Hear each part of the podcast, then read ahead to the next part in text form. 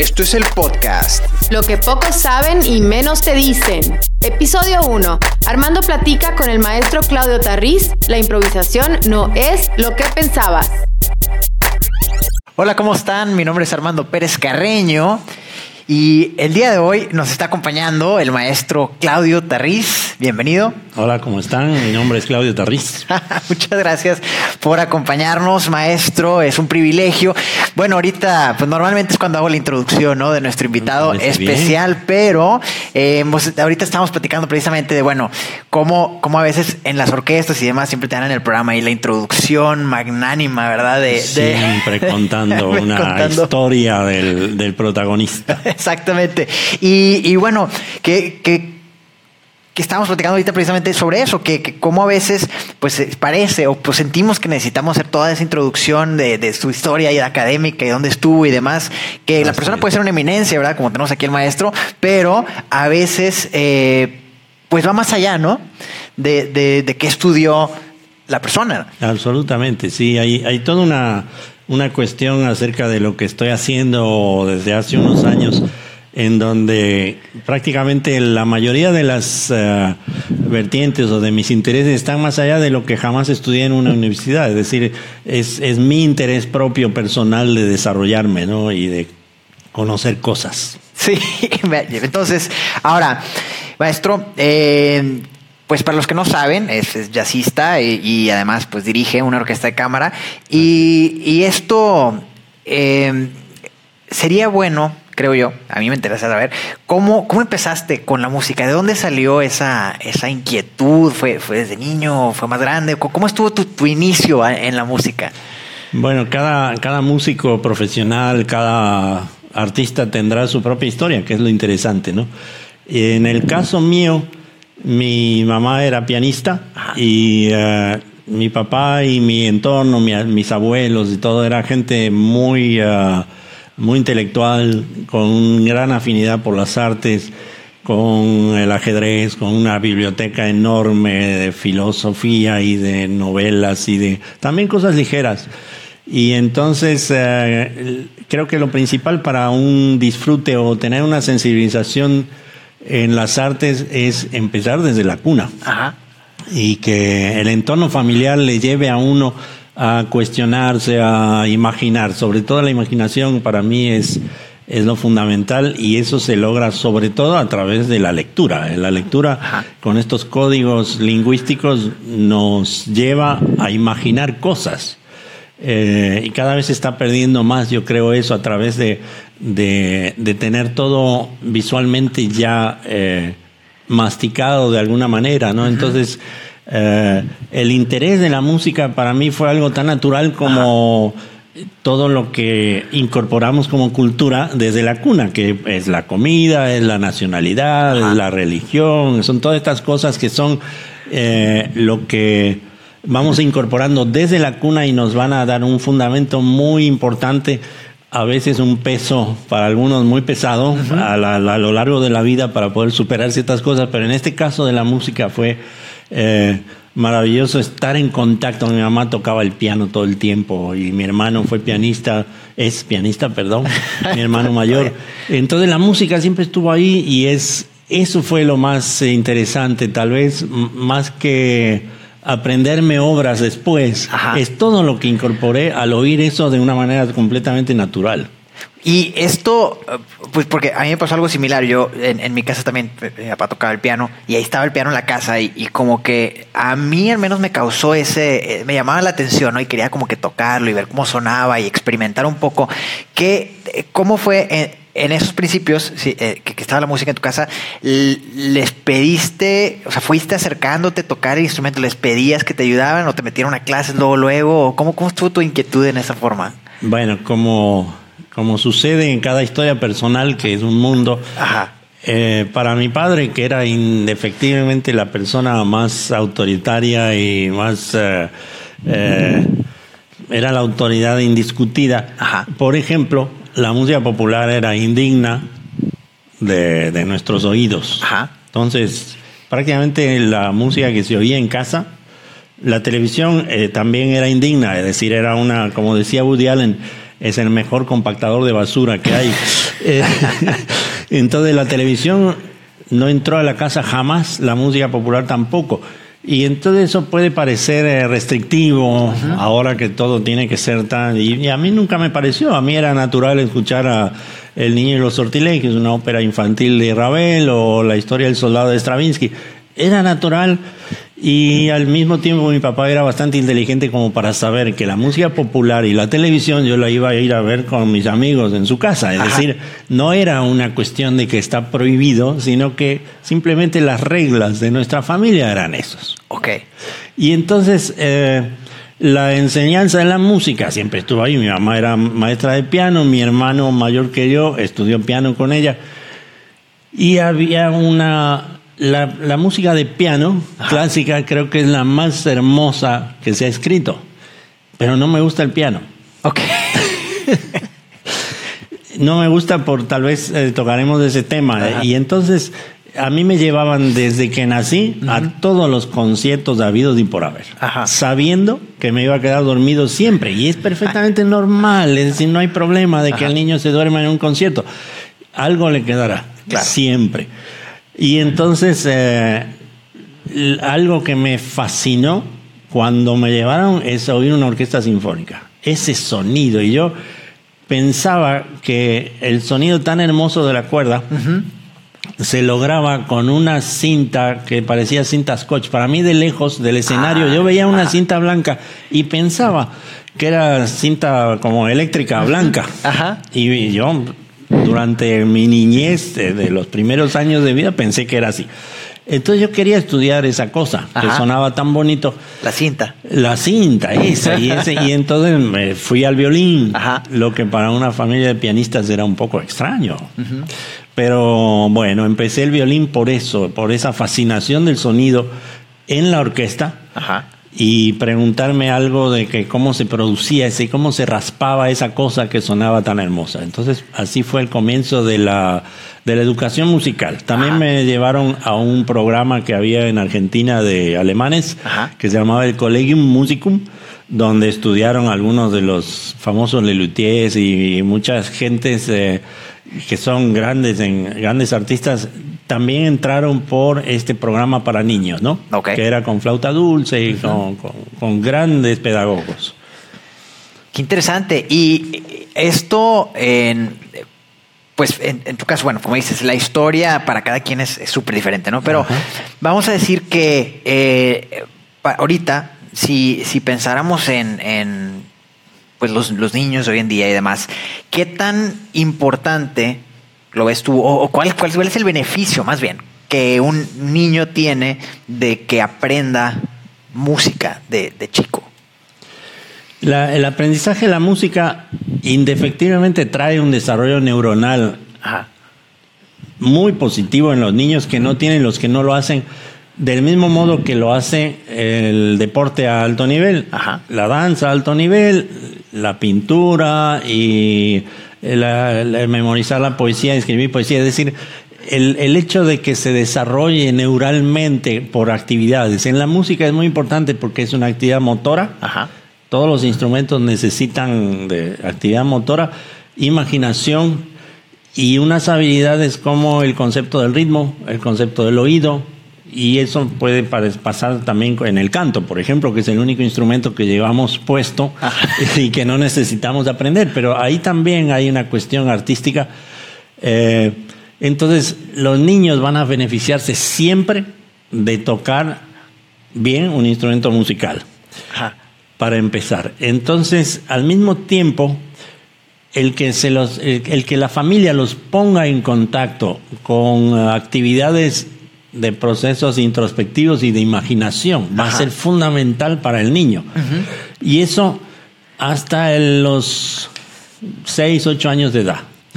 Es decir, que la escuela es fundamental para el desarrollo de eso.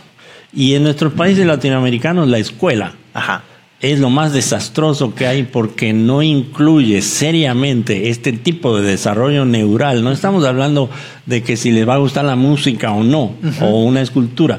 Hay un desarrollo del cerebro que es el que se pone de manifiesto con estas prácticas y con la idea de actividades introspectivas. Ok, ok. Y platicamos, y para los que van entrando ahorita, saludos. Eh, Giselle dice, hola, muy interesante. Ramón también, saludos por allá. Qué gusto verlos por aquí. Eh, eh, platicábamos, ahorita pues estamos hablando, el tema va a ser relevante a, la improvisación, ¿verdad? que no, es, no es lo que pensabas, pero platicamos hace ratito que, que la improvisación en, parte pues tiene que ver con, con, el idioma, ¿no? Con el lenguaje y demás. Entonces ahorita lo que estás mencionando, que tiene que ver pues con los niños y, el crecimiento, esto que has visto tú es parte importante del desarrollo de, la persona, tanto la lectura, como mencioné hace rato, pues cosas como el ajedrez o eso, ¿cómo, cómo son fases o, cómo, cómo, es que, la gente va evolucionando con esto, todas estas cosas? Hay, hay varios aspectos, siempre estuvimos platicando, ¿no? De que la verdad absoluta no existe, la verdad es una construcción colectiva eh, de puntos de vista. Y entonces aquí eh, hay muchas formas de, de, ver, es como un Rubik Cube, ¿no? Uno lo puede ver de diferentes ángulos, en donde la, el lenguaje que se usa, por ejemplo, para expresarnos, es hay unos códigos, hay un contenido y tiene que haber cierta correspondencia entre, el, entre los dos o entre, entre la gente que se está comunicando. Porque si yo uso palabras que son demasiado difíciles para la audiencia, simplemente no me van a entender. Claro. Y eso sucede con la música, que es un lenguaje también, eh, y con las demás artes. Todas las artes tienen un factor de comunicación que es esencial. Y a veces los, eh, los artistas contemporáneos han olvidado eso. Ellos consideran que su intelectualización de la obra de arte es suficiente para que el arte sirva y sea bueno y se olvidan de que el arte es para comunicarse. Y entonces al final hay una ruptura a veces entre la obra y el creador y el público. Ok. Y entonces a veces un poco esa actividad, esta actitud soberbia de decir, no, yo estoy por encima de mi público, no me entienden. Eh, cuando me muera me van a entender. Y es, mm. es un disparate porque uno en realidad no tiene que perder de vista el aspecto de la comunicación. Entonces, la improvisación implica además flexibilidad intelectual. A nosotros nos enseñan una fórmula matemática y entonces esa fórmula, claro que me va a servir para solucionar ciertas cosas, pero si me mantengo completamente rígido y no tengo flexibilidad intelectual, me quedé encerrado en una fórmula. Y la improvisación y la creatividad es la flexibilidad mental para ver las cosas de otros puntos de vista y para desarrollar cosas o que no nos enseñaron o que están fuera de lo normal que quiere decir la norma. Ajá. Lo normal es aquello que sigue la norma, no quiere decir que es está bien o está mal. Va a depender de las normas. Sí. Entonces, es la flexibilidad la que nos va a permitir ponernos, tener empatía, ponernos en el zapato del otro, eh, tener creatividad artística, es la flexibilidad mental es algo muy importante que no le conviene a mucha gente. Ajá. Ok, y ahora, mucho, bueno, y saludos, Fernando Vargas dice saludos chicos desde Aguascalientes. Hola. Saludos hasta Aguascalientes, Fernando. Eh, bueno, la improvisación se usa para todo, ¿verdad? Estamos platicando que, que, puede ser, o sea, tanto en la música, que vamos a tocar ahorita esos temas, en el arte, ¿verdad? Por supuesto, pero también a veces, pues incluso, pues como ahorita, una transmisión en vivo, pues en parte, pues está improvisando, ¿verdad? Este, cuando estás en el radio, cuando estás incluso platicando con un cliente, pues al final del día hay que escuchar, ¿verdad? Hay que tener esa empatía que mencionaba ahorita el maestro. Y, entonces es muy importante tener esta flexibilidad de mente, como dices, para poder en cualquier situación, pues salirte de la caja, ¿verdad? Y aprovechar lo que tienes, esas fórmulas y esas, esas estructuras para, para mejor, pero sin estar, digamos, quedarte por arriba donde la gente de plano no te entienda lo que está pasando. Entonces, yo creo que yo creo que una pregunta importante aquí sería eh, una improvisación es, es aleatoria, o sea, nada más es, ah, ok, esos músicos van a improvisar, es nada más, este, se, van a poner ahí a tocar lo que sea. Jamás es aleatoria. ok. Porque sería, sería como si yo tuvieran una cajita 50 palabras mezcladas. Puse un verbo, dos adverbios, y de pronto tiro así y a lo que salga, pues no se va a entender nada. Lo que necesito son palabras. Es decir, ahí están mis, mis ladrillos sobre lo que voy a construir. Pero eso necesita una formalidad, eh, eh, darle forma, perdón, un plan y una dirección. Entonces, yo tengo elementos, son notas. Ajá una escala de jazz o una melodía. Bueno, pero ¿cómo le doy coherencia? No es aleatorio, porque entonces sería como dejar que un gato caminara por un teclado de un piano y entonces el gato va a caminar y las notas van a sonar. Sí, bueno, tal vez un compositor contemporáneo considere una obra de esas eh, válida, pero no, porque ahí no, la, improvisación necesita de una estructura y necesita de un idioma.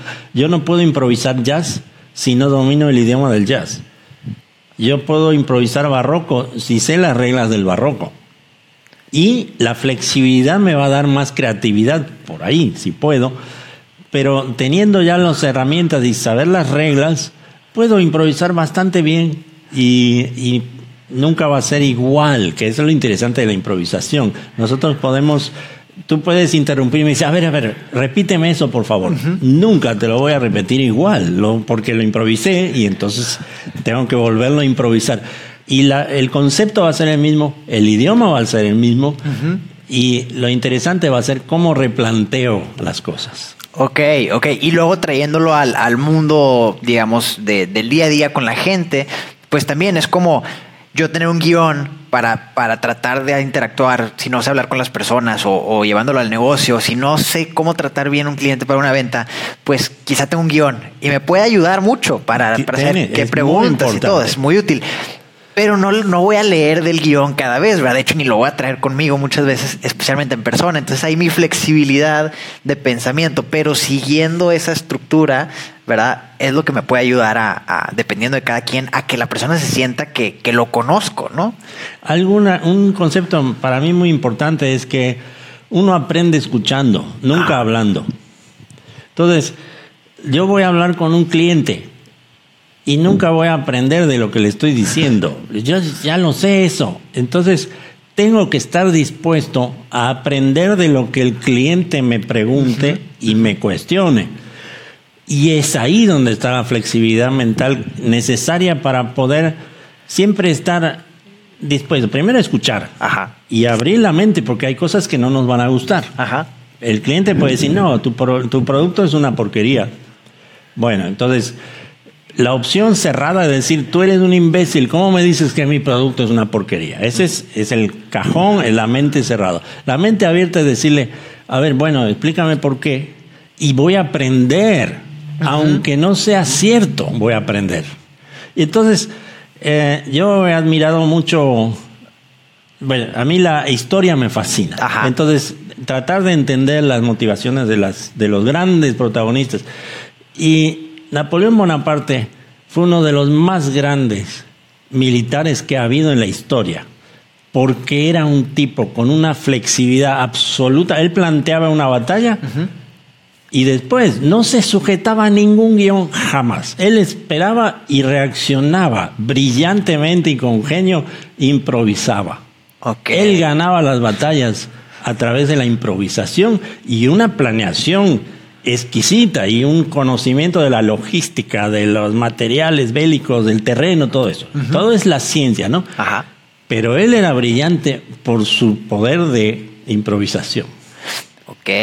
Ok, y luego hace rato platicábamos un poco sobre pues los músicos, el entrenamiento que tienen de fondo, ¿no? Los músicos de orquesta y, que, y que pues bueno, pueden estar preparados para en cualquier momento tocar una de las piezas famosas, ¿verdad? Eh, pues ahí prácticamente a primera vista, pero porque ya entienden, ¿no? Entienden cómo está la estructura y todo.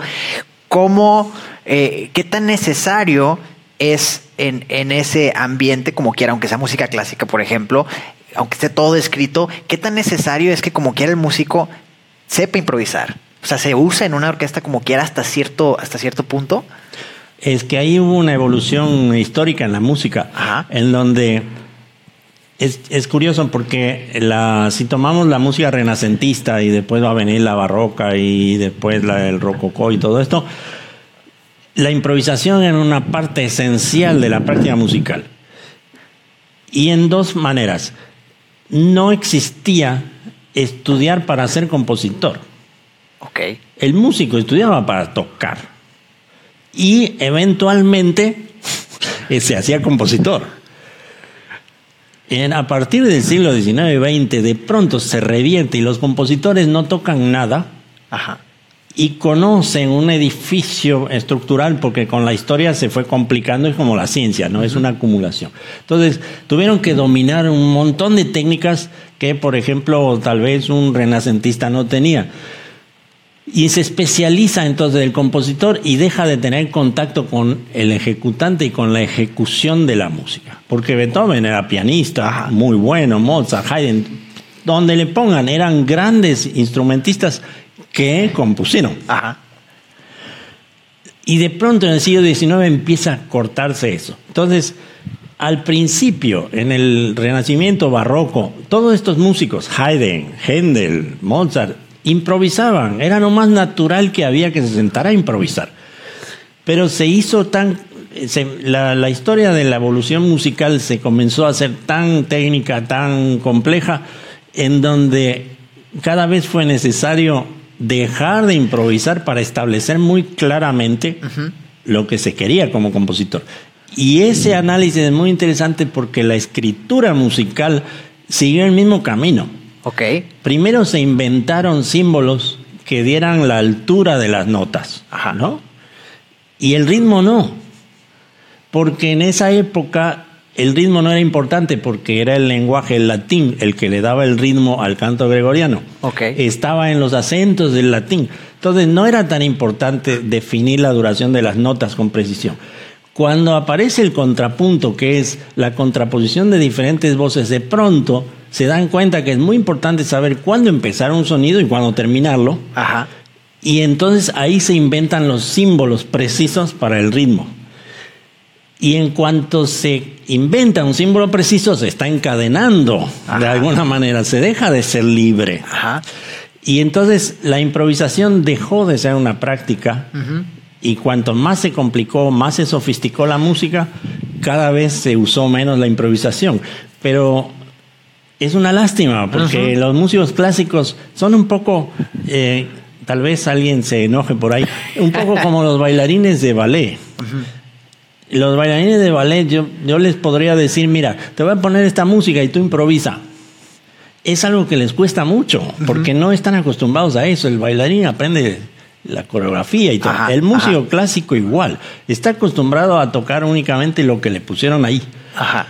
Y en una orquesta sinfónica no puede haber improvisación. Nadie puede improvisar porque todos son parte de una relojería increíble, Sí. de un conocimiento de estos compositores tan admirables y a quienes respeto. Es decir, si nos ponemos a ver Ajá. grandes artistas, Rostropovich, eh, no sé, eh, Zuckerman y, y Karajan y todo eso, Ajá. no serían nada si no hubiera habido compositores geniales que escribieran la música. ¿Qué iba a tocar? ¿Qué puede tocar Rostropovich? ¿O qué puede tocar Perlman de maravilloso? Si Bach no escribió las partitas, si Beethoven escribió las sonatas, no pueden porque precisamente un poco Ajá. han perdido la capacidad de improvisar para empezar. Y después que lo admirable de ellos es cómo interpretan las obras geniales que escribieron estos grandes genios. Entonces, para mí el respeto primero de todos es al compositor. Después a los que hacen la música Ajá. y después al director de orquesta. Ahora, esto, y este es un punto importante, y ahorita que mencionaste a, a Perlman, a mí me parece pues, inimaginable, no sé, no lo, no lo puedo explicar, pues, pero, pero es algo que, que a mí me impresiona mucho, cómo, aunque no sea una improvisación como tal, y, y aquí me puedes corregir tú, por supuesto, pero tú puedes escuchar a alguien, a un experto o intérprete, ¿verdad? Un músico profesional, tocar una pieza, ¿verdad? Clásica. Y luego escuchas a Isaac Perlman, ¿no? La manera en que lo interpreta, aunque sean las mismas notas en el mismo tiempo, teóricamente, siguiendo los símbolos, es, es de noche al día, ¿no? Es una cosa extraordinaria la manera en que lo interpreta. ¿A qué se debe eso? ¿Cómo, cómo puede haber, si son las mismas notas, el mismo lenguaje, la misma, el mismo tiempo, cómo hay una sutileza que puede entregar este intérprete para que suene tan distinto? Tomemos una, un monólogo de Shakespeare. Ajá. Si se lo damos a actuar a Anthony Hopkins, a Mel Gibson, Ajá. a La Gaviota, ¿cuáles van a ser las diferencias si el idioma es el mismo y el texto es el mismo? Va a aparecer primero la capacidad técnica Ajá. de ellos para saber cómo actuar, pero va a depender de su personalidad, pero va a depender de la incorporación de que si han ido tal vez a ver en el Globe Theatre ahí algo de Shakespeare y entonces van a incorporar culturalmente elementos y el profesor les va a decir, no, fíjate esa frase, tienes que pausar aquí porque el peso, el, el clímax de esta frase es este y no este. Entonces, son las mismas palabras, Ajá. las mismas notas, es la misma obra, Ajá. pero está la cultura, la personalidad, la técnica, porque si se toca mal no va a funcionar. Y entonces ahí aparecen las diversidades. Es decir, claro que el texto es un poco tirano, pero en, el, en la obra de teatro, en, un, en una película, ¿no? El texto Ajá. va a ser el mismo. Sí. Entonces, ¿por qué se actúa diferente? O porque va a estar el director que les va a decir, no, fíjate que te mueves así y miras después para arriba y bajas los brazos. Y, y entonces ahí va a estar el, el matiz, ¿no? Entonces es infinita la variedad de maneras que hay, aunque Beethoven haya escrito la misma frase, de expresarlas, porque somos seres humanos y es la ventaja. Ok, ok. Ahora, mencionaste que, que la, la, pues también las vivencias influyen, ¿no? La experiencia, el entorno social y todo eso, ¿no? Que es algo que platicábamos hace rato. Eh, por ejemplo, si nos vamos a lo que hacían y en, en Alemania, ¿no? Este, la, la música que usaban en la parte de propaganda y todas estas cosas, que bueno, por supuesto todos sabemos que fue una historia trágica, pero, pero cómo también el entorno social y lo que querían decir influyó lo que hacía Goebbels, lo que hacía Hitler con, con eh, pues el compositor que trabajaba con ellos o, el, o el- eh, este, la persona que, que- que hacía la música, que acompañaba todos estos, estos diálogos y demás, que cautivaba a la gente. Que, ¿Dónde está el poder detrás de eso? Ahí los eh, va a depender del- de las herramientas que cada quien quiera utilizar. Ajá. Porque así como siempre hablamos de, de Hitler como el sumo tirano, el sumo dictador y el genocida, pero Stalin mató diez veces más personas. Mató, no en la guerra, sino las purgas stalinianas mataron fácilmente cinco, seis, siete veces más de lo que Hitler jamás mató. Y ni hablar de Mao Zedong, que es el más gran genocida que ha habido. Los, ellos también usaron Stalin usó a los genios como Prokofiev, eh, eh, Khachaturian y Shostakovich para eh, eh, dar un mensaje que ellos necesitaban Ajá. para sus fines políticos. Entonces, lo que hizo Hitler y Goebbels con la propaganda y la música y el cine, Ajá. Leni Riefenstahl fue una chica que, una directora de cine, que hizo estas películas increíbles sobre las grandes manifestaciones en, en- en, ah, en- en multitudinarias con las banderas y los estandartes y los, los reflectores y las banderas de- con las vásticas y todo esto. Todo esto era un lenguaje artístico porque ella era una gran cineasta. Ajá. Bueno, y la música y la radio y el tipo de ac- acentos cuando uno dice los discursos, todo eso estaba planeado para que a través, ya sea del arte como en la música, o la imagen en el cine o, o lo que se oía por la radio, se lograra un efecto que es el que ellos buscaban, manipular a la mayoría del pueblo alemán para sus fines. Todos los gobernantes tratan de manipular a- al pueblo para sus fines. Algunos perversos otros más, otros menos, pero es eso y se usa, el arte es algo, es un vehículo muy interesante y muy poderoso para eso. Eso es, eso es muy interesante porque, bueno, en ese entonces se usó para mal, ¿no? En, en- en muchos casos. Pero entonces, teóricamente, si lo quisiera, un gobernante tiene las herramientas, todo, podría usar el- el- las mismas herramientas para levantar un pueblo y, y transformarlo para bien. Absolutamente. Ahora, el problema que había con Alemania Ajá. es que era la cúspide de la cultura mundial, la filosofía, la música, el cine, el teatro.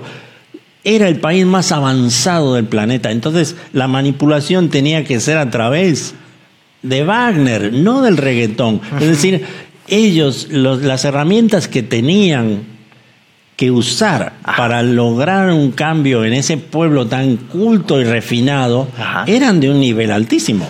Si la sociedad está iletrada, Ajá. si es ignorante y si no llega a un, a un nivel de, eh, de palabras, de sintaxis elevada, Ajá. lo que vamos a hacer es manipularlos de una manera muy grosera y muy, muy elemental. No Ajá. voy a ponerle Wagner a un, a un país latinoamericano para convencerlo de que me voten. Es decir, es, no, se- no sirve. Tengo que usar otro tipo de, de elemento artístico y cultural. O sea que regresa a lo que platicabas, que está muy mezclado con el lenguaje, con, la, con las palabras que, que- que usan. con el idioma que podemos relacionarnos entre nosotros. Yo, por eso yo, yo soy un, ah, estoy cada vez más convencido, he escrito un artículo Ajá. acerca de la inviabilidad del sistema democrático en, la- en América Latina, es decir, es un sistema fallido desde el principio, que no debió, no debimos ser democráticos en 1820. No era ese el camino porque es un sistema político que necesita ilustración, educación, respeto de la ley. Y si no hay eso, la democracia va a ser fallida. Ok, qué interesante. Entonces, eh, y sin embargo seguimos empeñados en eso, seguimos que convencemos a la gente que con votar cada cuatro o seis años va- vamos a cambiar las cosas.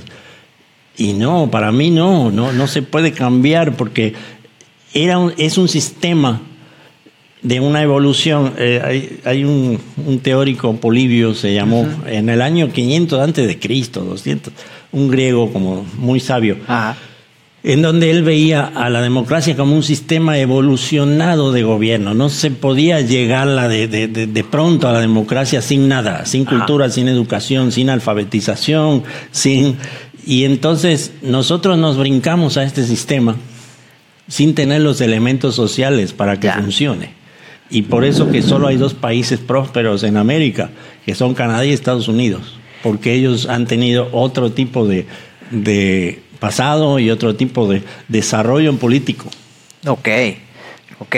Ahora, ¿qué diferencia, hablando de, por ejemplo, la cultura? eh, si uno va a, a Viena, si va a Austria, si va a Alemania, etcétera, es muy diferente la recepción de las artes del público. O sea, de, tú vas a una, una sala de, de ópera o de, o de sinfónica o vas a ver la filarmónica y, y está lleno, ¿verdad? Y está la gente y están, y están listos y están cultos. O sea, ¿cuál es la diferencia entre, entre una ciudad de ese tipo y una ciudad latinoamericana en, en ese sentido?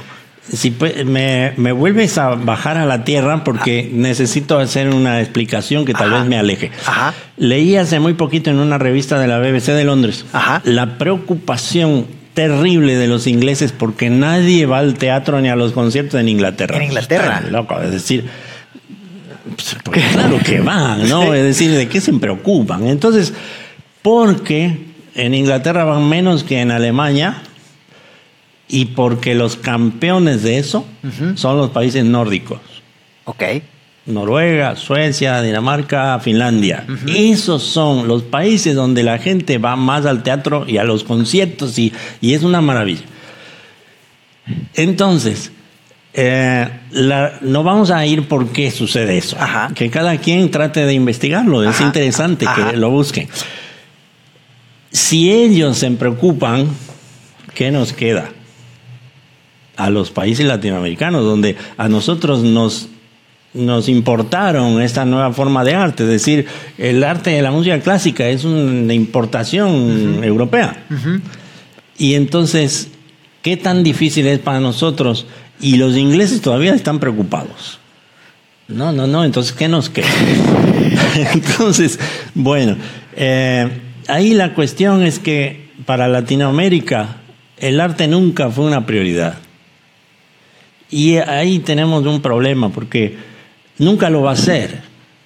Nunca va a ser una prioridad. Y eh, al arte y a la introspección, a la mente elástica, a la improvisación, se llega a través de la educación infantil desde la cuna y hacia arriba. Es muy chistoso porque en, Latinoamérica tratamos de eh, cambiar las cosas en la universidad. Too late. ya, ya, ya, ¿qué, van a hacer? Entonces tienen grandes, o esperan tener grandes universidades. y, y, tampoco se dan cuenta que la Universidad de Harvard se fundó con diferencia de uno o dos años.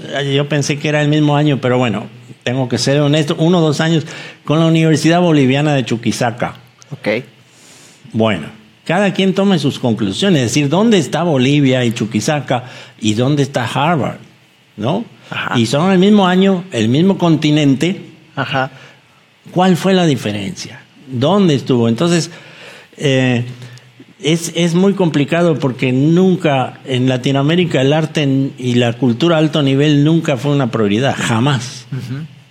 Y entonces revertir eso, va a venir un presidente, va a decir, no, como está pasando ahora en este municipio, que este, la gente está protestando porque van a poner cuatro museos, fíjate. Protestar. ¡Qué barbaridad! Van a poner museos. ¡Qué espanto! Es un pecado. Esa es la radiografía de esta sociedad de que haya protestas porque a alguien se le ocurre poner cuatro museos. Entonces, ¿qué se puede decir? Ahora, esto súper, súper importante. Mencionabas en un principio, en, esta plática, sobre cómo la música y, la lectura y todo esto puede ayudar al niño a evolucionar, ¿no? Entonces, claro que si nos esperamos a la universidad, pues no, tiene ningún sentido.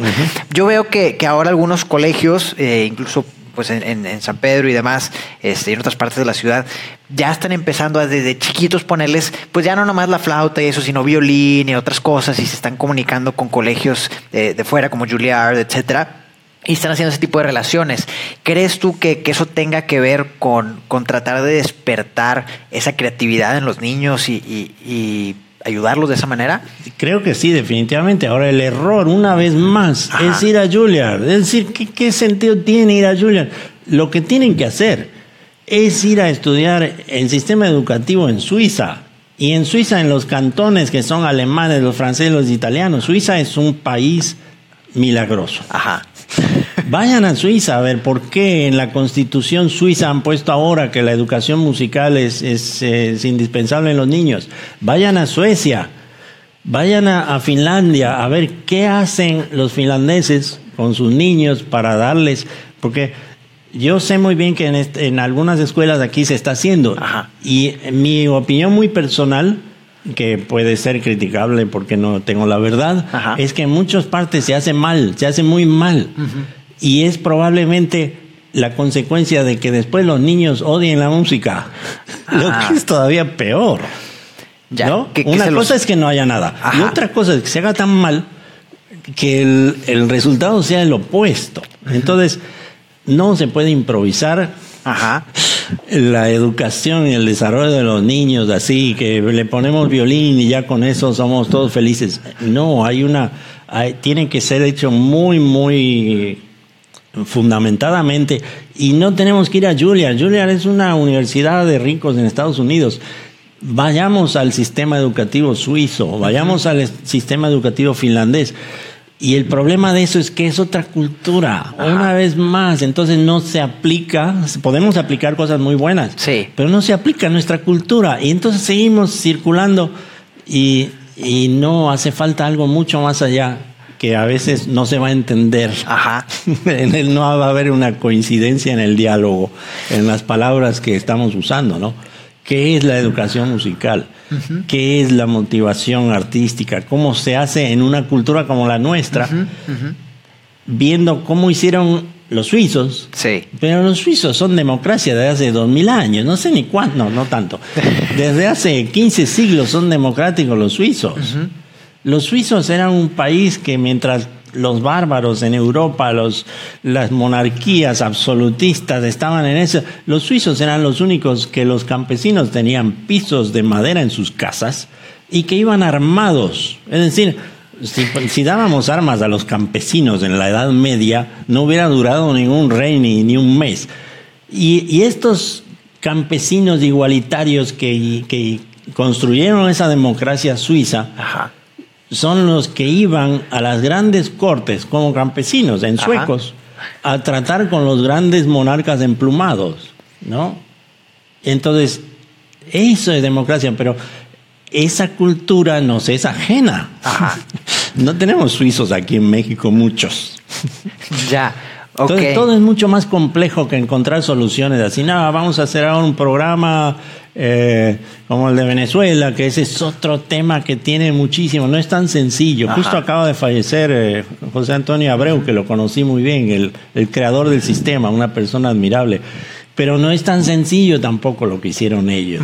Hubo una coincidencia política y económica que se juntó. que se juntó toda. Mm, Por eso solo se pudo dar allá. No es casualidad que solo se dio en Venezuela. Con todo y que José Antonio Abreu fue el artífice y el guía de todo eso que seres humanos así nos salen a cada rato en los países nuestros, ¿no? Claro, y, ah, y tenemos un comentario aquí, Pris PB dice, saludos maestro. Saludos Priscila Portales, ¿cómo estás? Ahora, esto que mencionas es- creo que es muy importante también porque el, eh, pues como que tiene que ir más a la raíz, ¿no? En vez de tratar de parchar Claro, con lo claro. que hicieron otros. Ajá. Tenemos que ir a la raíz, a la raíz y algo que me decías hace rato que me, me hizo mucho, mucho clic es lo que decías sobre la lectura, que, que por ejemplo a un niño o desde jóvenes, si los acostumbramos a leer, dispara la imaginación, en vez de darles algo digerido con la tableta, que ya está todo ya hecho, mejor que lean, ¿no? ¿Qué, qué, qué- qué ves tú con eso? Para mí es fundamental, es decir, la calidad de la lectura infantil. No quiere decir que a los niños deberíamos a poner a leer a grandes filósofos europeos. No, la calidad de la lectura infantil. Eso es fundamental porque muchas veces en Latinoamérica tratamos a los niños como son tontos, como que no van a entender. Y entonces después, ay, qué inteligente es mi hijo, es que tienen un chip. ¿Qué chip? Todos los niños del mundo son exactamente iguales, depende nada más lo que se les introduce como cultura en su cabecita Ajá. y desarrollan unos y otros no. ¿Y cuál es el problema de que haya niños que no les guste las artes? No hay problema, son parte de la sociedad, la sociedad somos todos. Entonces, claro que el arte es muy bonito, pero la lectura, hay que ponerle las herramientas al ciudadano y al ser humano para que con ellas vea cada quien lo que hace con ellas. Hay, como decíamos del ajedrez, el ajedrez es un juego totalmente re- revolucionario para el cerebro. Uno tiene que pensar en tres jugadas adelante, cuatro jugadas adelante. Es un ejercicio de abstracción fabulosa, que es igual, no igual, es mucho mejor. Pero la enseñanza de la matemática y la física cuando son chiquitos los niños es porque está dándoles herramientas de abstracción, de imaginación y de cálculo Ajá. que de otra manera un analfabeto jamás va a tener. Ok. Y, y esto, por ejemplo, el ajedrez, ¿verdad? Si no lo vemos desde, desde chicos, ¿verdad? Si no sabemos que existe, o sea, yo no me acuerdo de haber jugado ajedrez de niño, ¿verdad? O, sea, o de muy chiquito, eh, lo ves como algo raro, como un juego difícil, y luego quizás se lo atribuyen nada más a los, a los geeks, ¿no? O a Sí. los que, sí, igual que la computación, que ahora pues, está siendo más popular, ¿verdad? Porque ganan mucho dinero, pero, Ajá. pero eran, eran los geeks, ¿no? Los, Ajá, los sí. etcétera, los que estaban metidos en eso y en la programación y demás, que al final del día ahorita están conquistando el mundo, pero, pero eh, también son formas de abstracción, ¿no? O sea, el- el- la programación. La programación todo es algo es- que yo no puedo entender cómo le hacen. Es Ajá. algo maravilloso. Hay que ser muy brillante realmente para hacer programar cierto tipo de, de- de cosas, de, de búsqueda, ¿no? Que uno está... Para mí es, es mucho más difícil que tocar el violín. pero, o pero- que dirige una orquesta. Y a mí se me hace, porque ahorita que mencionaste la abstracción del ajedrez, eh, eh, me, me encanta esa, esa conexión porque yo siempre, yo estudié programación y a mí se me hace que las bases que te da la programación, además de todo lo demás que puedes aprender, es eso, la abstracción. O sea, es, quizá llegaste a la universidad a aprenderlo apenas o en secundaria o lo que sea, o en prepa, pero al aprenderlo, deja tú el hacer el programita y todo, es la habilidad de, de abstracción, Ajá. ¿verdad? De comprender las cosas, de ver dos, tres pasos adelante, qué va a pasar si Eh, esto y luego esto y esto y prever esto. todo. Exacto. Entonces, pues creo yo que, que ahora, por ejemplo, no sé qué tanto lo están haciendo aquí, pero sé que al menos en Estados Unidos ya se está empezando algunos proyectos de STEM, ¿verdad? De, de Science, Technology, Education, Mathematics, todo eso, de Engineering, perdón, este, que, que están metiendo programas de ingeniería y de, de programación y cosas de estas a edades mucho más chicas, ¿verdad? O sea, que los niños desde, desde chicos ya están empezando a ver estas cosas que los están preparando como a la nueva economía. Absolutamente, pero eso es- está muy bien. Ahora, en cuanto al ajedrez, es como Sor Juana Inés de la Cruz. Ajá. Es decir, para mí, y eso me pasó con todos mis amigos, he tenido, la mayoría de mis amigos son judíos en la Argentina, y el- los judíos son los mejores jugadores de ajedrez, además de mejores artistas, ¿no? Ajá. Y, y entonces, ¿cómo llegué yo a jugar ajedrez? Igual que mis amigos judíos, el abuelo. Ok. El abuelo es el que le decía al niño, oye, vamos a jugar esta cosa. Y el abuelo tiene esta magia, ¿no? En vez de que contarle un cuento, vamos a jugar ajedrez. Y es a través del abuelo, como Sor Juana Inés de la Cruz amó a la literatura. El abuelo fue el que le dio esa pasión, in- intelectual como la lectura, ¿no? Ajá. Es el, el abuelo es una figura muy importante, porque tiene una, una majestad Ajá. Muy diferente que los papás. Los papás están ahí para educar, el abuelo para malcriar. Pero tienen. Entonces, el- al ajedrez se accede, Ajá. según yo, puede estar equivocado, pero lo que me pasó a mí, a través de los abuelos, que es lo que los jugaban. Ajá. Ahora, los abuelos actuales nunca jugaron ajedrez tampoco. Dudo mucho que los niños jueguen ajedrez porque se rompió ese, ese vínculo que había en mis tiempos, Ajá. donde no había la, la programación ni nada. Pero el que los niños estén en, en contacto con la programación y todo eso es exactamente lo mismo que ponerles a leer libros, Ajá. que enseñarles matemáticas o que jugar ajedrez. Es, es lo mismo, es desarrollarles un, un- un sentido de abstracción y de, y de flexibilidad eh, intelectual. Súper. Y, y bueno, a los que van llegando, bienvenidos. Gracias por estar aquí acompañándonos. Ha estado súper interesante todo lo que estamos platicando.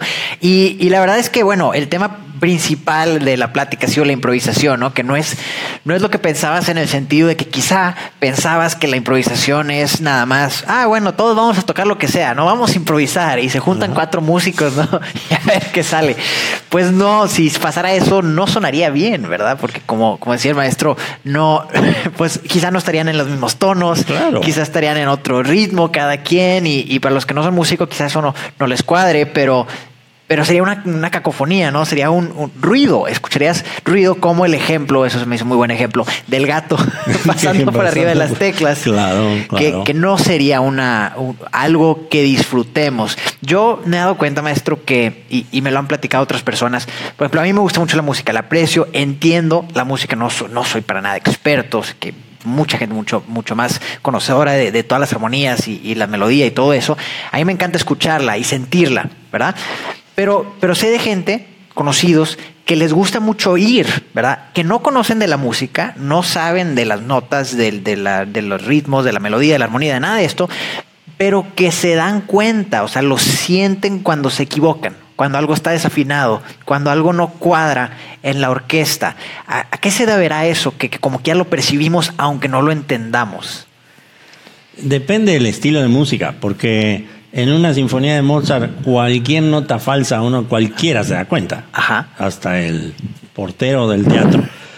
Y depende del lenguaje de la música. Ok. Hay música tan compleja que ni un músico a veces eh, podría darse cuenta que alguien está ahí haciendo cosas que no debe, ¿no? Ajá. Entonces depende del, del tipo de lenguaje. Ok. Eh, el gusto por eh, simplemente ir y, sentarse en una sala de conciertos tiene que ver con un tipo de perfil psicológico que es muy importante entender. No, no basta con sacar la orquesta al mall para que la gente mientras hace compras oiga música agradable. Eso lo, lo, ponemos con un CD y sucede lo mismo, ¿no? Ajá. Es inútil para mí sacar la orquesta al mall. Es decir, eso sirve para... Está bien. la gente pasa un momento agradable, los músicos no tanto porque dicen, ching, nos hicieron tocar el domingo en el mall. y a eso se dedican toda su vida. Eh, no es el camino, es decir, hay que un poco entender qué es lo que, por qué una persona que va a una obra de teatro, que lee un poema o que va a ver, en vez de los Avengers, a, ver una película de cine de arte, qué es lo que lo motiva. Y, y todo pasa a través de la nutrición interna intelectual. Ajá. Eso, ese momento de abstracción introspectiva va a hacer que esa persona se nutra. Esa gente es del 20 al 30% de la población mundial, nada más la música clásica nunca, no tiene por qué ser popular, no tiene por qué ser de entretenimiento, es otro mundo. ¿Y cuál es el problema? De que los que disfrutan del arte sean una minoría. ¿Cuál es el problema?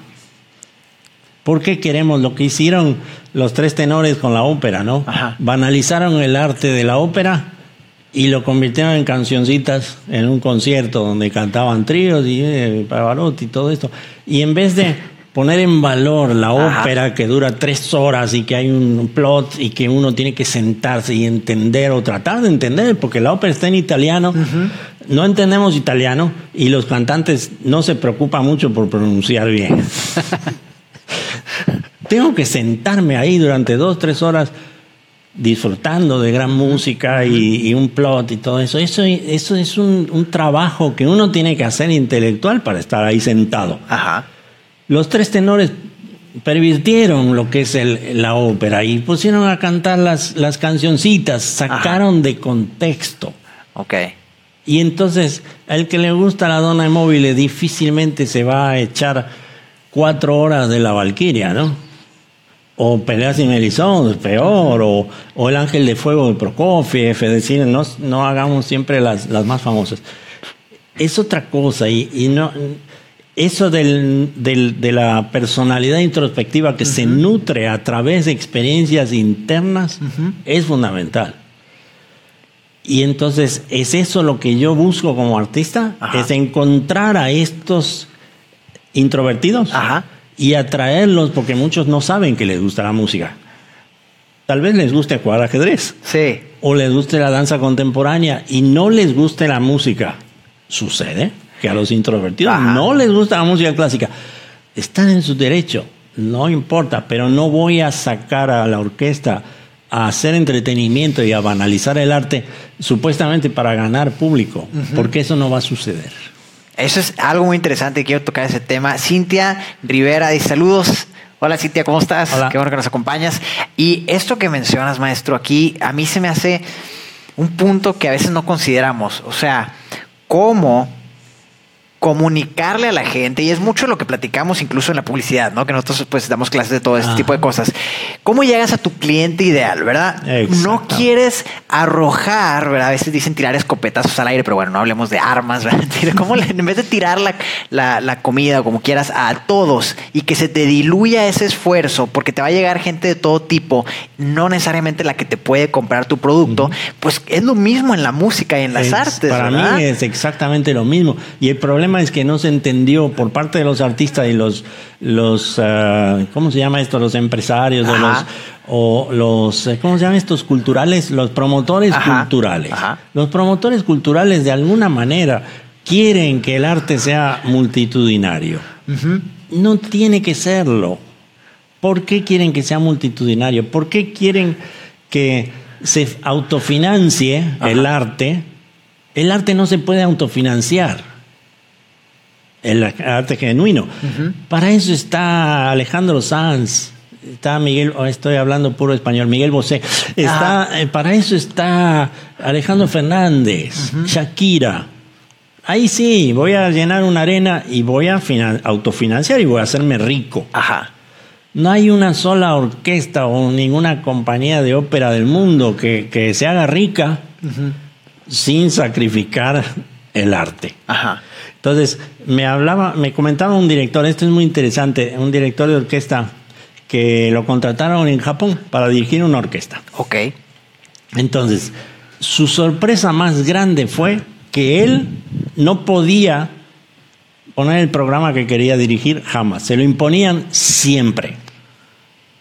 Entonces él decía, ¿cómo? Yo vengo acá a dirigir la orquesta. Los directores artísticos tienen la potestad y la autoridad de construir su temporada y poner las obras que quieren dirigir. En Japón, en esa orquesta, tal vez no es en todo Japón, nunca hay que generalizar, pero en esa orquesta, todo lo que él dirigió se lo obligaron a dirigir.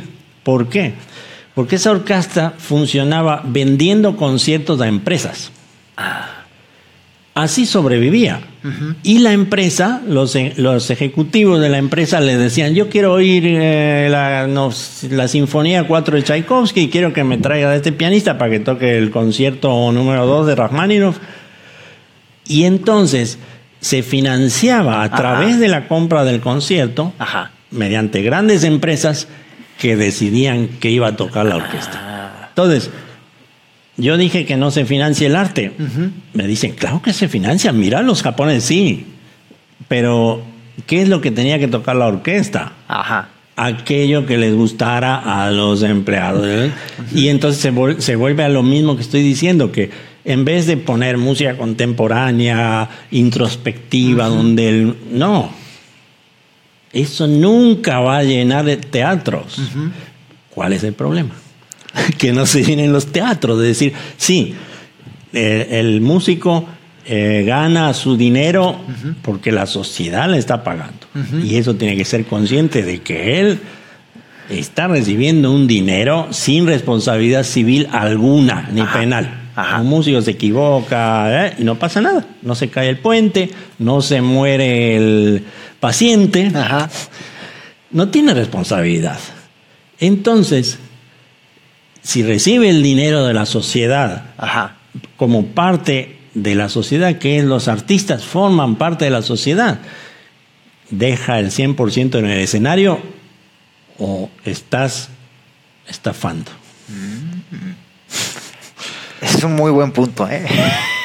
es que yo no puedo entender músicos de orquestas sinfónicas que tocan sin ganas, tirados en la silla, cuando están recibiendo un sueldo. Y ellos consideran que la sociedad les debe, porque ponen la frase que sale en Facebook, la vida sin música sería un error, dijo Nietzsche. Ajá.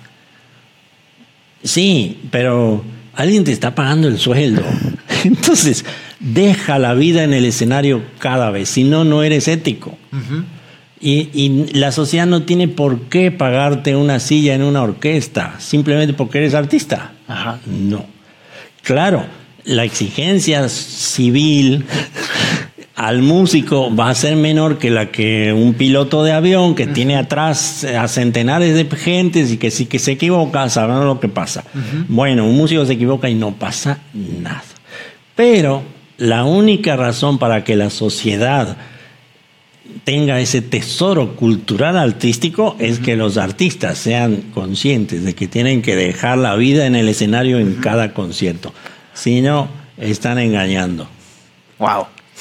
Eso es, está profundo. Y, y, se ve la diferencia, es palpable, ¿no? Cuando un músico, hasta un solista en el escenario, si le entrega todo, aunque no entiendas completamente la pieza, su misma interpretación te deja la comunicación, la comunicación. es importantísimo. A, mí se me hizo bien interesante, no me acuerdo el nombre de la persona, pero uno eh, fue, fue una persona a dar su, su plática de despedida para la generación. En, no me acuerdo si fue en Juilliard o en, en Berkeley o en una de esas, ¿no? Y había, y contó una historia de cómo había eh, tocado, había creado una, una, habían compuesto una pieza, ¿verdad? Y esa pieza la habían compuesto en honor a un, un hermano o un familiar que había eh, fallecido en la guerra, ¿sí? Entonces la, la música era, era, muy buena, era profunda, etcétera, pero nunca se mencionó que de eso se trataba, o sea, eso era, era nada más el, el pues, cómo, cómo se inspiró para hacerla. Y que cuando la tocaron en, en un lugar, al final se acercó una persona del público llorando, ¿verdad? Y, y, llega con él y le dice de que no, es que esa, esa canción me llegó mucho porque me recuerda a mi hermano que, que acaba de, de, de, de, fallecer en la guerra, ¿no? Y entonces dice, wow, o sea, ¿cómo llegó la música a tal grado que hizo que dos extraños pensaran en lo mismo por las notas, por lo que estaba transmitiendo con la melodía, aunque nunca se mencionó la inspiración detrás de la pieza. Eso es muy interesante. En la historia de la música clásica, entre comillas, llegó un momento en donde hubo dos bandos. Los del poema sinfónico, que era Richard Strauss, Liszt, y los de la música pura, que era Brahms y todo eso. Y se armó una controversia, es decir, los, los del poema sinfónico decían que las obras son interesantes si salen de un texto literario y la obra evoca musicalmente al texto. Ok. Es perfecta la, la argumentación. Pero los de la música pura decían, la, el arte musical tiene que estar por encima de un texto y simplemente expresarse como música pura. Ok. Y se con, hubo, además, entre ellos se respetaban mucho, pero la sociedad los separó y los hizo antagonizarse, ¿no? Okay. Entre ellos, ¿no? Ok. Y entonces Félix Mendelssohn, que tenía un periódico, Ajá. cuando hubo toda esta controversia, él dijo, ¿saben qué? Háganme oír la música. Si me gusta, probablemente el poema sea bueno. y eso era todo, es decir, ¿qué es lo que es importante? La música. Uh -huh. Entonces, ahí está la clave de, de, esta, del llegarle al público. Sí. No importa si no era por la guerra, era una música seguramente tan emocionante que le causó, esa, esa movió, a, conmovió a esa persona. Para escribir música de esa calidad, Ajá. Hay que tener toda la técnica del mundo, toda la experiencia, la inspiración y es así como se logra, ¿no? No se logra improvisando. Ajá. ajá. Volviendo al, sí, al sí, contacto, sí. ¿no? Y ahora, esto para la gente, por ejemplo, si decimos que queremos llegar al público correcto, igual que en la mercadotecnia, si tú quieres que, un, que, que una comunidad, que una ciudad, que un país eh, crezca culturalmente, pues hay que llegarle a la gente correcta, ¿verdad? Pero también con el mensaje correcto, que es lo que siempre decimos. ¿Cómo dirías tú, en, en, tu experiencia con la música, habrá una manera, por ejemplo, de llegar con, con, los introvertidos, por decir, quizá todavía no les gusta la música clásica, pero habrá una manera de alinearnos al idioma que sí entienden, aunque escuchen reggaetón, aunque escuchen rap, aunque sí, escuchen sí, sí, pop, lo que sea, de que, de que la manera en que llegamos a ellos con, con la primera música que, que les presentamos, lo entiendan y luego de ahí vayan evolucionando a cosas quizá más avanzadas. Claro, ¿Sí? es decir, la cuestión ahí es que tenemos un poco la idea de, de encontrar recetas para imponer. Ajá. No tenemos que imponer nada, tenemos que poner en contacto Ajá. a los niños desde la cuna Ajá. para que ellos decidan. Ok. A mí no me... Realmente, yo a mis hijas Ajá. les puse en contacto con todo. Una fue bailarina, la otra fue chelista, canta en coros y, y ninguna es música. Ajá. Pero todo lo que les dimos, los libros de arte que había en casa del Renacimiento italiano, uh -huh. que es una locura, es una maravilla eso, todo eso estuvo puesto a disposición de ellas para que ellas escogieran. Entonces, el, el error es tratar de imponer una especie de política Ajá. Con una dirección. A mí me, me encanta el fútbol. Ajá. Y estos eh, Barenboim y algunos directores famosísimos de orquesta están diciendo ahí que un jugador de fútbol cuesta como una orquesta y que quién sabe qué. El jugador de fútbol está en un negocio, es un negocio de entretenimiento. El fútbol ya dejó de ser un deporte hace mucho tiempo para convertirse en un negocio de entretenimiento. Ajá. Y está perfecto. ¿Cuál es el problema que Cristiano Ronaldo gane mucho dinero Ajá. si Barenboim gana 3 millones de euros al año. Con 3 millones de euros al año, hacemos cuatro orquestas sinfónicas en Latinoamérica.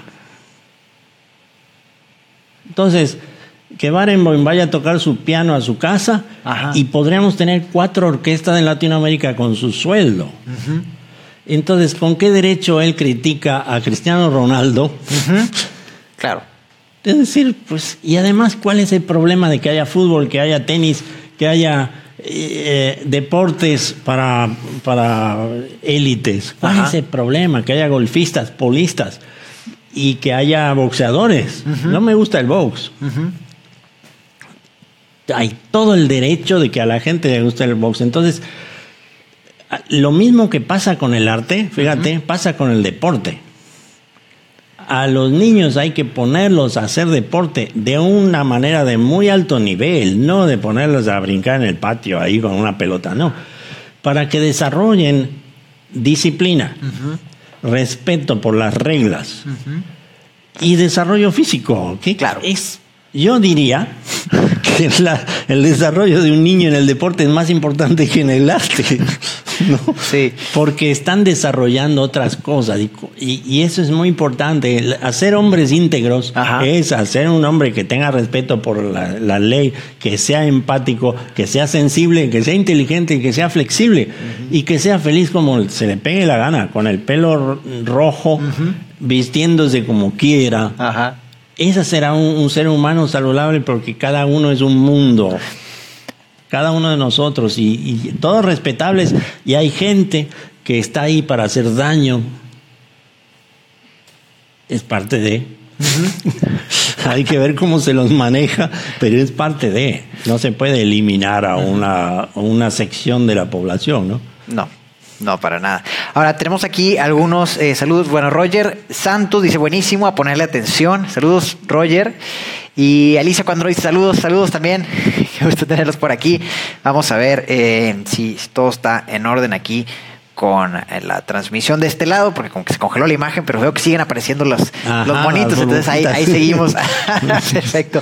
Pero a mí se me ha hecho muy interesante, no sé ustedes, platícanos de dónde nos visitan, nos encantaría saber también para eh, saludarlos y, y si tienen alguna duda aquí para el maestro o para mí, en este Sí, caso, sería interesante. Con, con gusto podemos tocar esas dudas también ahorita y si, si no nos aparecen aquí, ahorita nos las mandan aquí al otro aparato, pero ahí ya veo que, que ahí seguimos en el teatro. Ajá.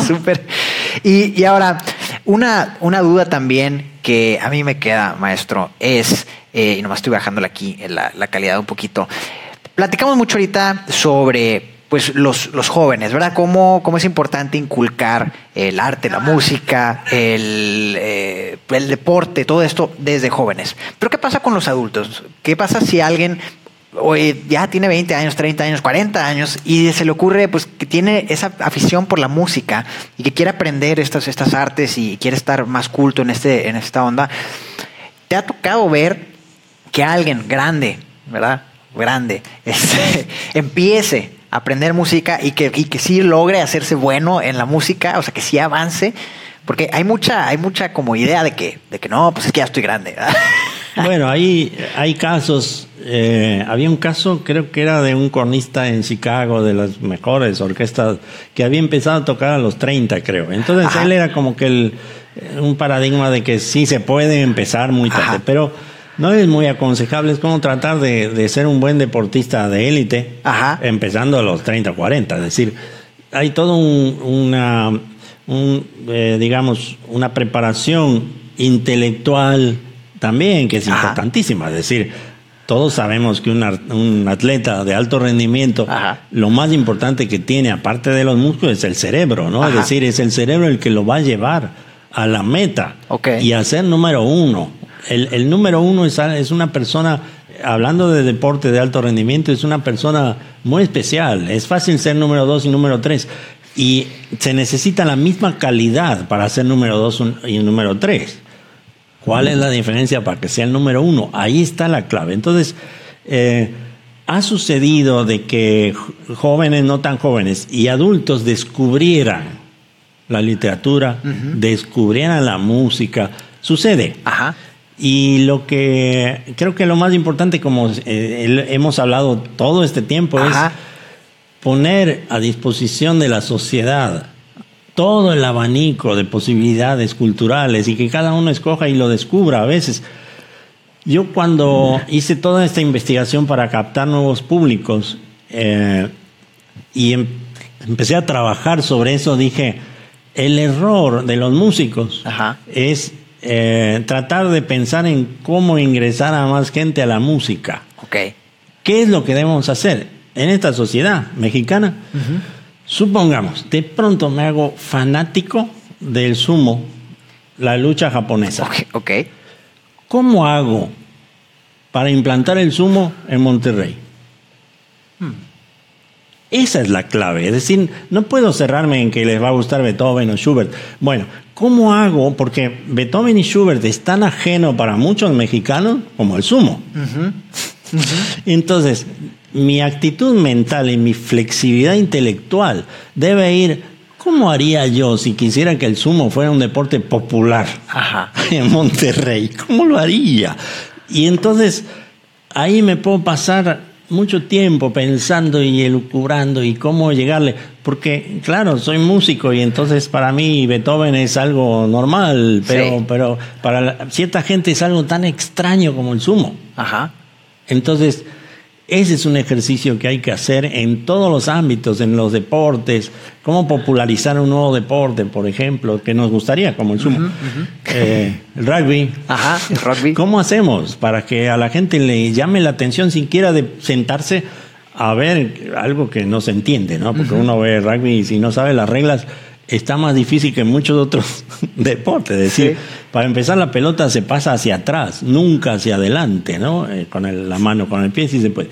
Entonces la gente va a empezar a ver que, que si pueden pasarle al jugador de adelante, ¿por qué no se la pasan si está adelante? No, porque no se puede. La pelota va, hay que pasarla para atrás. Ajá.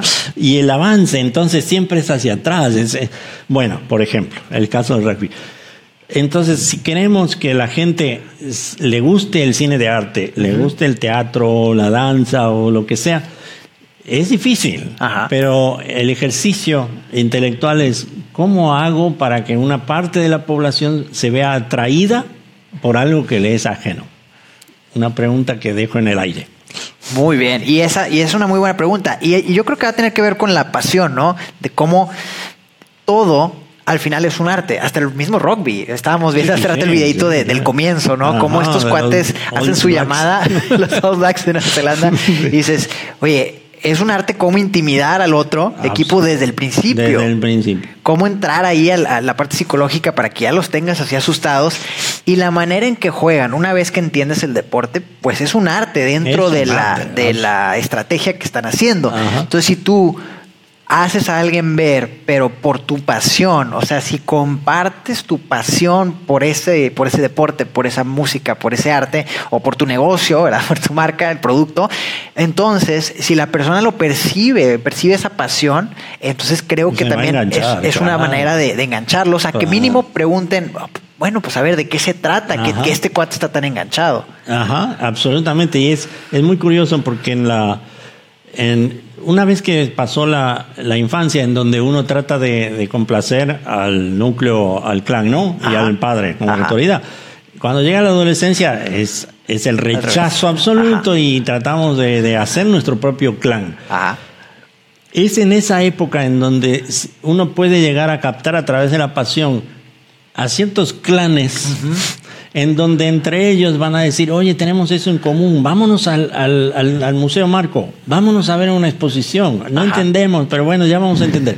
Y es a través del clan donde podemos hacer que un grupo de jóvenes comunes y apasionados, que la palabra pasión que has mencionado es la más importante, se acerquen a esto, ¿no? Y aunque al, al principio no hace falta tanto entender, sino de, de tener en común esta idea de, de qué es, por qué esa obra, esa silla que está ahí en el museo, por qué es Ajá. una obra de arte, ¿no?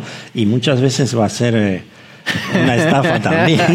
nos estará, el artista nos estará tomando el pelo, como dice.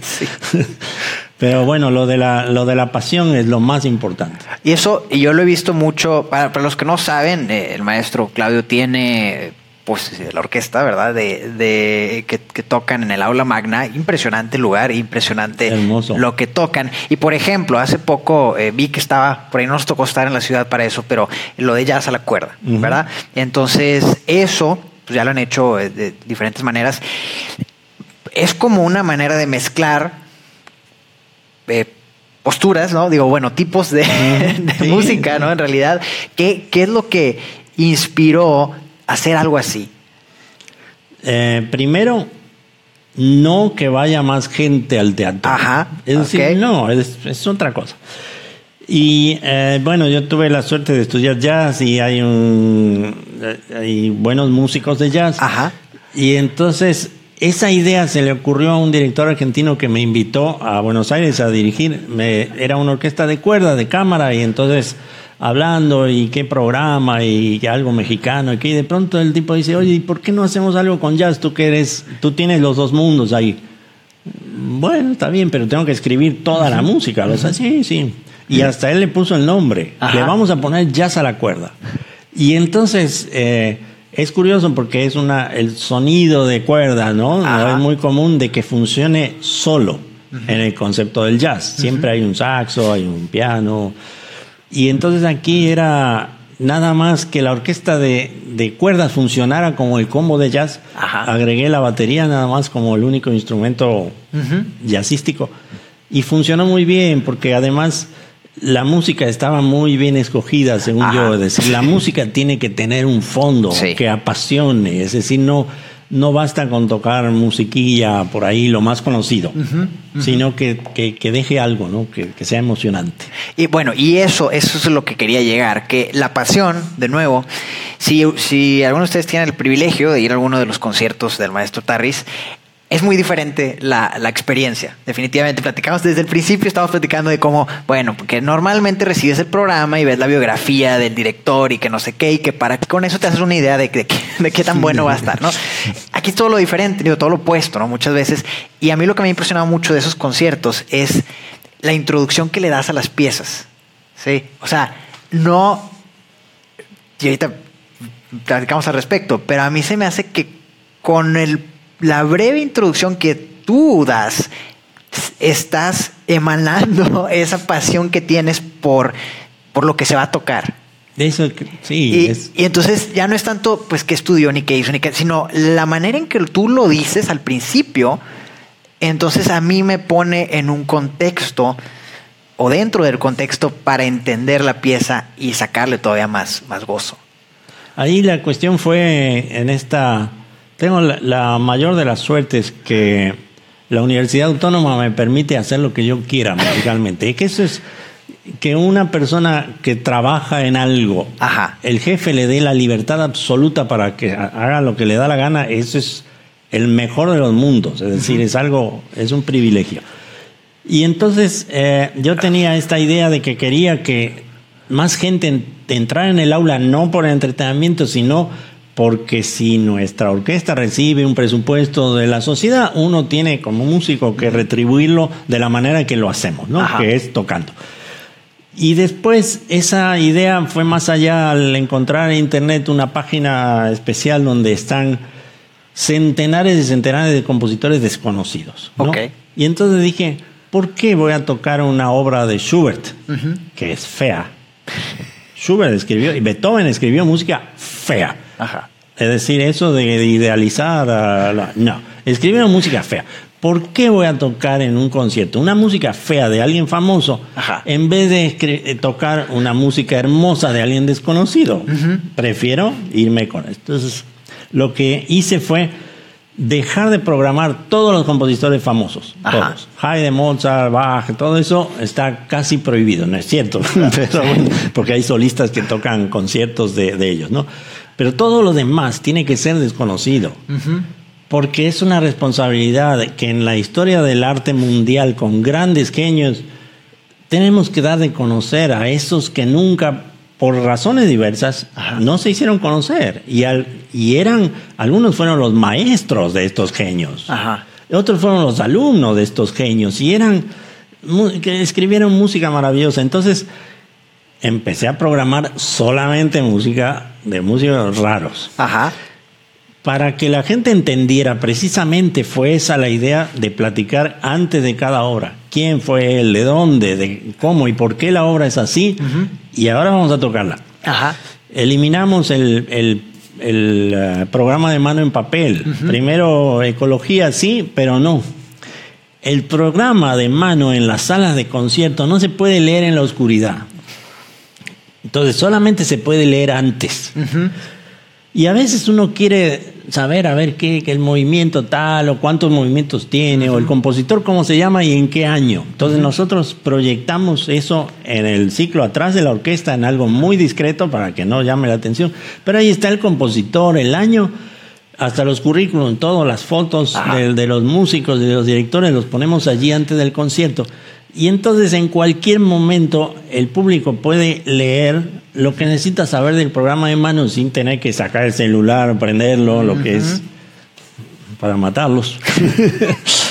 y entonces hemos, hemos eh, dado un giro un poco, yo no sé, probablemente hay muchos otros que lo, lo hacen también, no sé.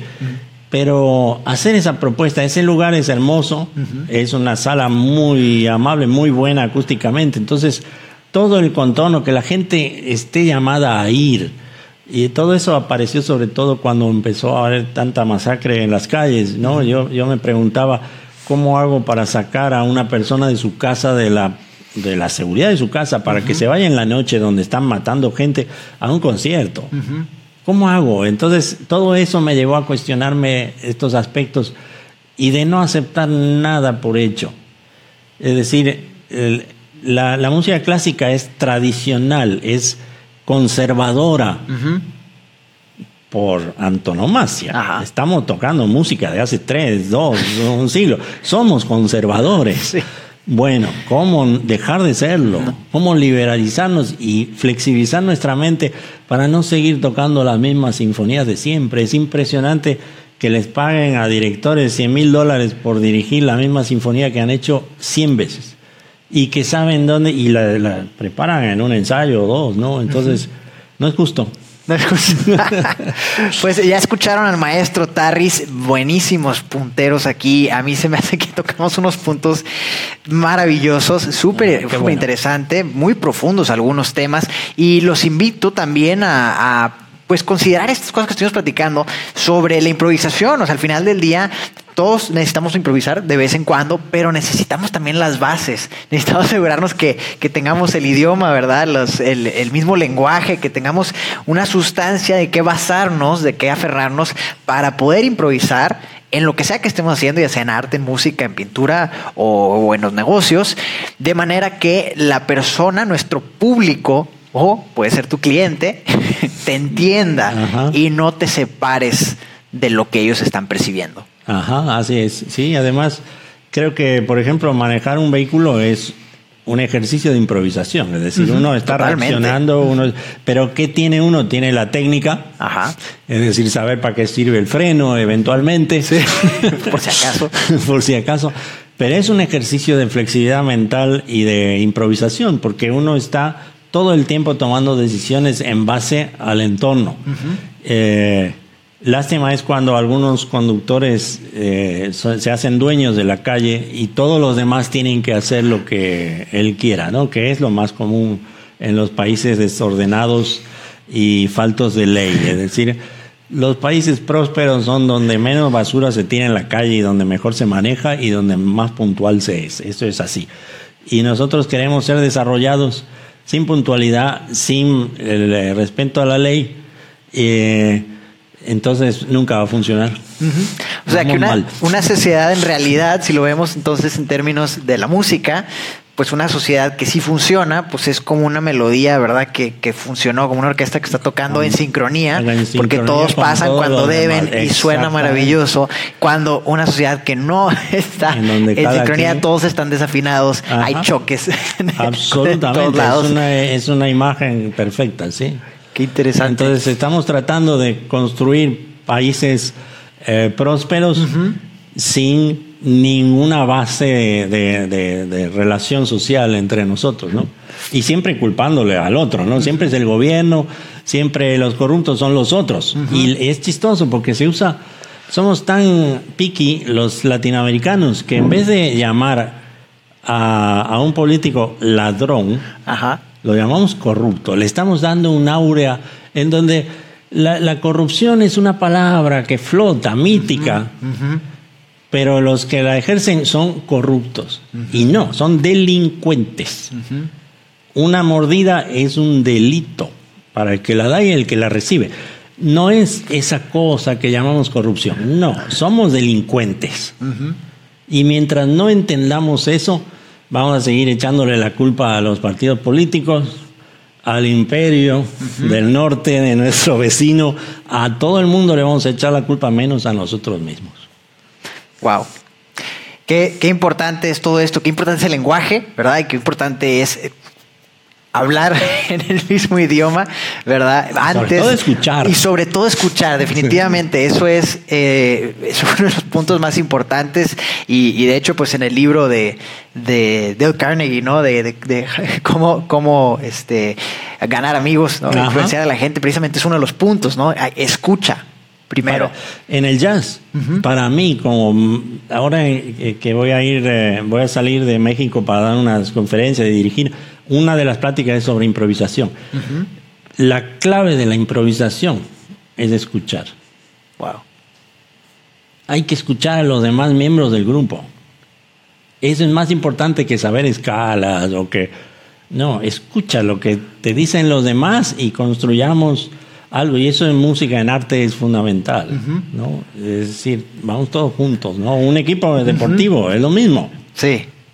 Eso que acabas de decir, yo cuando he visto grupos de jazz, los que más me han gustado, el set, el que, que digo, oh, híjole, qué bárbaros, es cuando ninguno de ellos parece que quiere ser el principal. Exactamente. O sea, como que todos están dejando que se luzcan los demás y están escuchando, ¿verdad?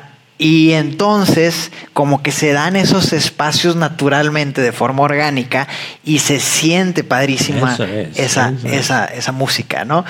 Va, va con eso, imagino. Es como también doy unas pláticas que he tenido mucho éxito con la afinación, es decir, Ajá. cómo se logra afinar varios instrumentos, ¿no? Ajá. Y la afinación no existe la nota afinada. Ajá. La afinación existe cuando todos se afinan entre ellos, aunque la base esté mal. Como la diferencia entre América y Europa.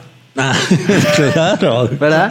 Claro. Para, bueno, para los que no saben, y nos puede explicar aquí el maestro, hay una diferencia entre la afinación, ¿verdad? O sea, sí. entre los instrumentos aquí y entre los instrumentos allá, pero si todos están en armonía. Pues no es el problema. Yo tenía un gran, el gran maestro de viola que tuve, eh, de las cuatro clases mensuales, Ajá. una de ellas eh, no me dejaba afinar el instrumento. Y entonces, ¿cómo? ¿Cómo voy a empezar a tocar una clase sin afinar la viola? Me decía, no tienes por qué afinarla, porque tú has oído a Shering desafinar, tú has oído a Yoyoma desafinar. ¿Tú crees que siempre está afinado el instrumento? Y nunca desafinan. Entonces la afinación está en ti, no en el instrumento. Y en esa diversidad de afinaciones de América y Europa, la afinación está en el conjunto, uh -huh. no importa cuál es el La, no importa si está 432, 440, afinamos juntos. Y, y ese es un ejercicio muy bonito, socialmente también. Wow, pues ya vieron la inspiración que nos da el día de hoy el maestro Claudio Terriz padrísimo todos los comentarios que estoy haciendo No, y gracias, un saludo eh, también a todos los, que nos están acompañando aquí, Ramón, Fernando, eh, Pris, Priscila, eh, eh, Cintia, Beatriz, Roger, Alicia, Giselle, gracias a todos por los que estuvieron comentando y todos los demás que se quedaron aquí porque ya sé que nos extendimos un poco en el tiempo, pero a mí me encantó al menos platicar No, sí, con, con sí. el maestro Riz. Para mí fue un gustazo, un honor. Siempre salen cosas nuevas. Es impresionante y estas conversaciones, la verdad es que son, son demasiado nutritivas para el ser, bueno. ¿verdad? Entonces, muchas, muchas gracias por acompañarnos el día de hoy. Gracias a todos los que nos estuvieron viendo también durante la transmisión. Y ya saben, la improvisación, pues, a veces no es lo que parece, pero sí hay que tener esas bases para que uses la improvisación en todo lo que hagas, para que pues uno, no ser monótonos Pues y sí, dos, escuchar ¿verdad? Los, las recomendaciones del maestro, escuchar a los demás, escuchar a la otra persona de manera que podamos, de una manera quizá, incluso hasta la sociedad, trabajar Construir juntos. juntos. Así es. Así que muchas gracias nuevamente a todos y al maestro por acompañarnos y nos vemos en la próxima transmisión. Hasta luego.